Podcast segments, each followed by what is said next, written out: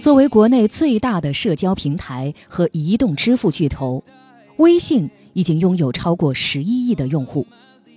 所有人都知道微信是腾讯旗下的产品，但是微信的创造者却极少有人提及。他本是一个一无所有的穷小子，又内向又执拗，是别人眼里脑子最不开窍的那个人。就是这样一个拧巴的人，却在互联网的腥风血雨中活了下来，又一步步走上了封神之路。他就是微信之父。腾讯副总裁张小龙。九十年代，大多数人还不知道互联网为何物的时候，二十八岁的张小龙就凭一人之力，开发了当时国内最好用的邮箱 Foxmail，一举成名。不仅结识了雷军、周鸿祎、马化腾等大佬，也成为全国程序员膜拜的对象，位列国内十大程序员之一。博大公司为了 Foxmail 花了一千两百万收购，张小龙也从一个小电脑公司的程序员摇身成为公司的副总裁。腾讯为了张小龙收购了博大，张小龙再次摇身一变，成为当今互联网界教父级的人物。他一手缔造了微信，撑起了腾讯的半边天，估值超过五千亿。是当今世界上用户体量最庞大的应用，张小龙因此封神。张小龙一九六九年出生于湖南，一九八七年考入华中科技大学电信系，一九九四年硕士毕业之后，张小龙开始从事软件开发，很快就独自研发出了一款优秀的电子邮件客户端软件 Foxmail。当时张小龙还只是一个普普通通的程序员，差点将 Foxmail 以十五万的低价卖给了雷军。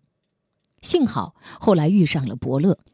两千年四月十八号，张小龙以一千两百万的价格把 Foxmail 卖给了博大公司，并出任博大副总裁。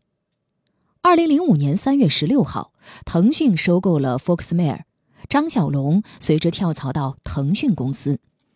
刚加入腾讯的那几年，张小龙被分配负责 QQ 邮箱，日子并不算好过。那时候，QQ 邮箱算是腾讯的边缘产品，张小龙也没有太大的建树。不过，张小龙很快就振作起来，在经过一千三百多次邮件互发测试之后，张小龙团队成功推出了精简版 QQ 邮箱。QQ 邮箱至此死而复燃，一度成为中国用户量最大的邮箱。二零一零年十月，一款名叫 Kiki 的免费短信聊天软件，仅仅十五天就吸引了一百万的用户，这引起了张小龙的注意。张小龙深夜给马化腾发邮件：“你是要自己革自己的命，还是等着别人来革你的命？”马化腾迅速反应，马上就做。就在相似产品雷军的米聊发布一个月之后，微信一点零正式上线，图片分享、语音聊天、摇一摇、漂流瓶等功能让人眼花缭乱。一直持续到七月，微信推出查看附近的人，日增用户数一跃而达到惊人的十万以上。微信凭借这个功能站稳了脚跟。微信挫败了米聊，让雷军心意阑珊，从互联网转向实体产业，陷入微博、三 Q 苦战的马化腾也得到了解救，得到了一个新的战场。如今，微信的估值高达八百三十六亿美元，约合人民币五千三百四十四亿元，撑起了腾讯市值的半边天。腾讯年报显示，张小龙的年薪是两点七四亿港元。马化腾的年薪是三千两百八十二点八万港元，是张小龙的九分之一。张小龙第一站成就中国顶级程序员之名，第二站成就 QQ 邮箱的辉煌时刻，第三站成就微信帝国，自此封神。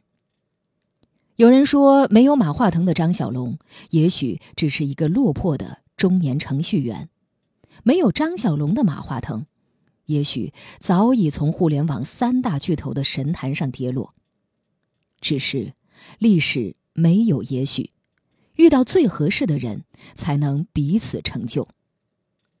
很多人说，顶级程序员张小龙是孤独的，因为微信启动界面上小小的身影，在巨大的地球面前特别孤独。